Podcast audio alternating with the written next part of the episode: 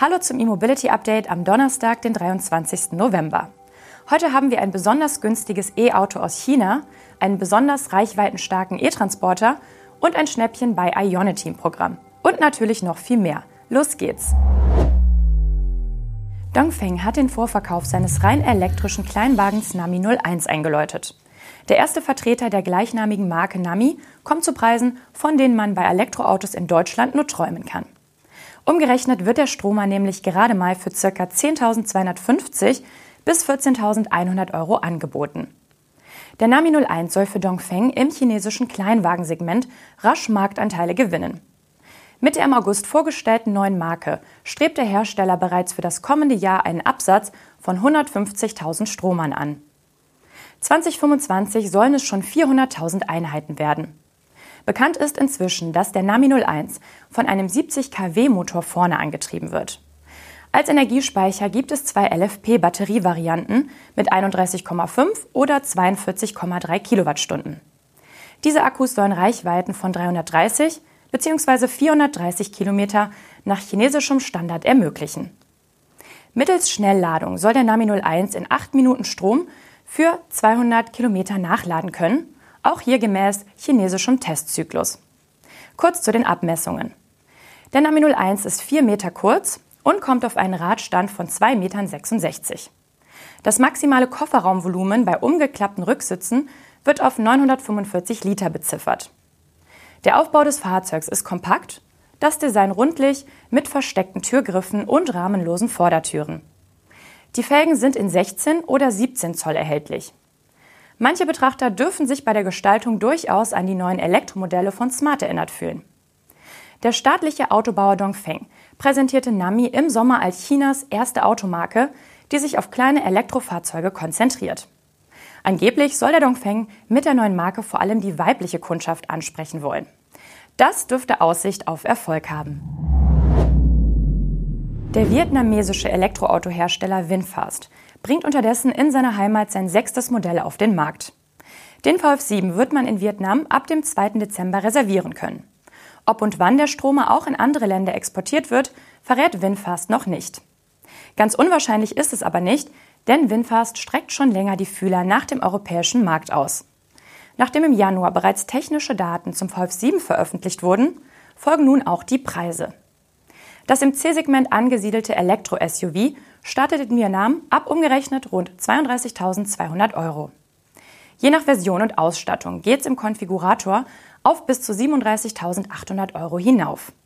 Bei dem Fahrzeug handelt es sich ebenso wie beim VF6 um ein elektrisches Crossover-Modell, dessen Design Winfast bereits auf der CES 2022 enthüllt hatte. Bei der Markteinführung hatte man sich zunächst auf die beiden großen Modelle VF8 und VF9 konzentriert. Nun also folgen die beiden nächsten Baureihen. Der VF7 ist rund 4,5 Meter lang bei 2,84 Metern Radstand, also gut vergleichbar mit einem VW ID4. Beim Antrieb haben Kunden die Wahl zwischen den Varianten Base und Plus. Der VF7 Base beherbergt einen 130 kW starken Frontantrieb, eine knapp 60 Kilowattstunden große Batterie und kommt auf bis zu 375 Kilometern WLTP-Reichweite.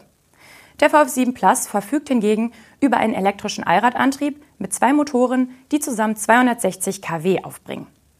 Als Energiespeicher dient ein rund 75 Kilowattstunden großer Akku für 431 Kilometer Reichweite. Renault hat die Neuauflage des Master präsentiert.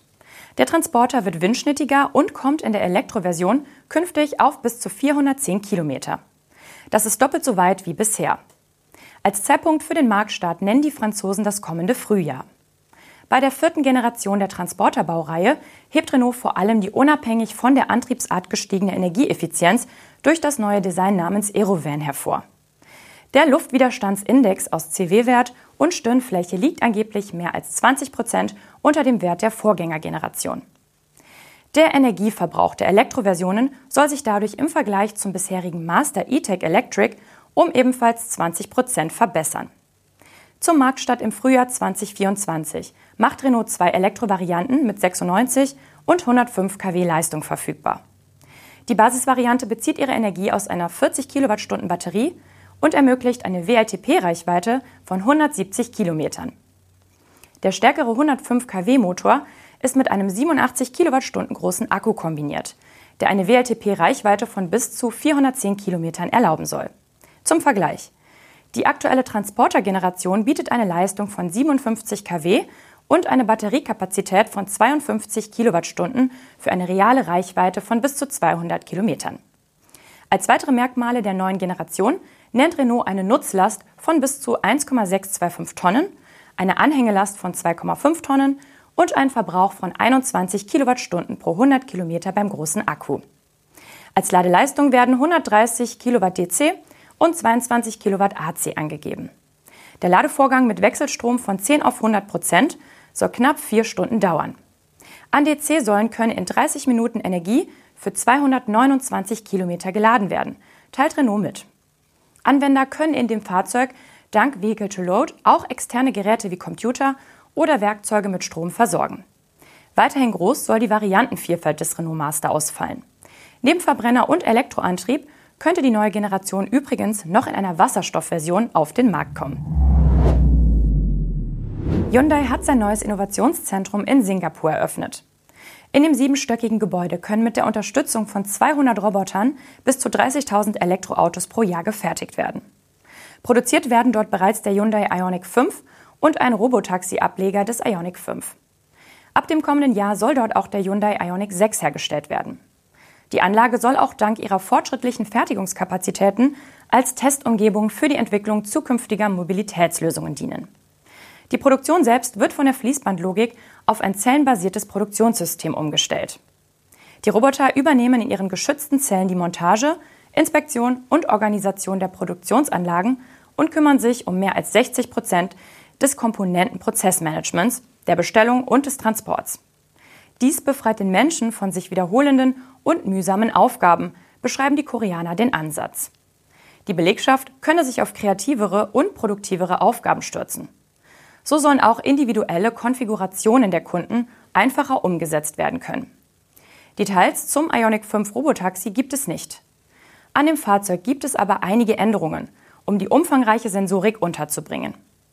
Auf dem Dach ist eine große Sensoreinheit platziert, aber auch an der Front wird das geschlossene Panel zwischen den Scheinwerfern entfernt, um dort mehrere große Sensoren zu platzieren. Und zum Schluss kommen wir wieder an die heimische Ladestation. Ionity beginnt nämlich derzeit mit der Einführung variabler Tarife. Die Preise gelten aber nicht im gesamten Ionity-Netz, sondern nur vorübergehend an ausgewählten Stationen.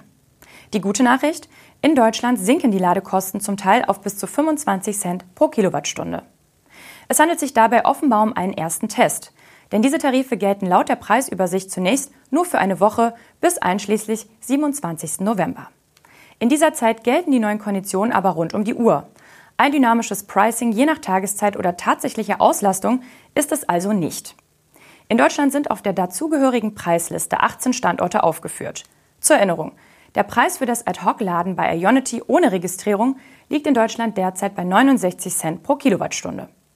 Mit dem Ionity Passport für 11,99 pro Monat sind es 20 Cent weniger.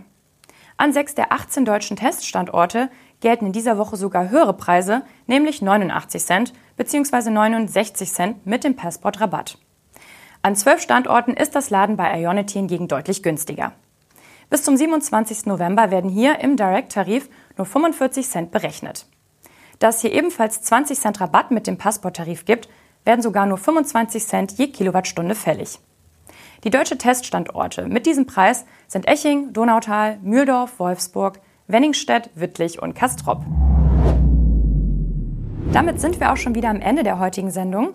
Gern können Sie am Freitag wieder einschalten, wenn wir Ihnen vor dem Wochenende nochmal die News und Highlights der Elektromobilität zeigen. Tschüss!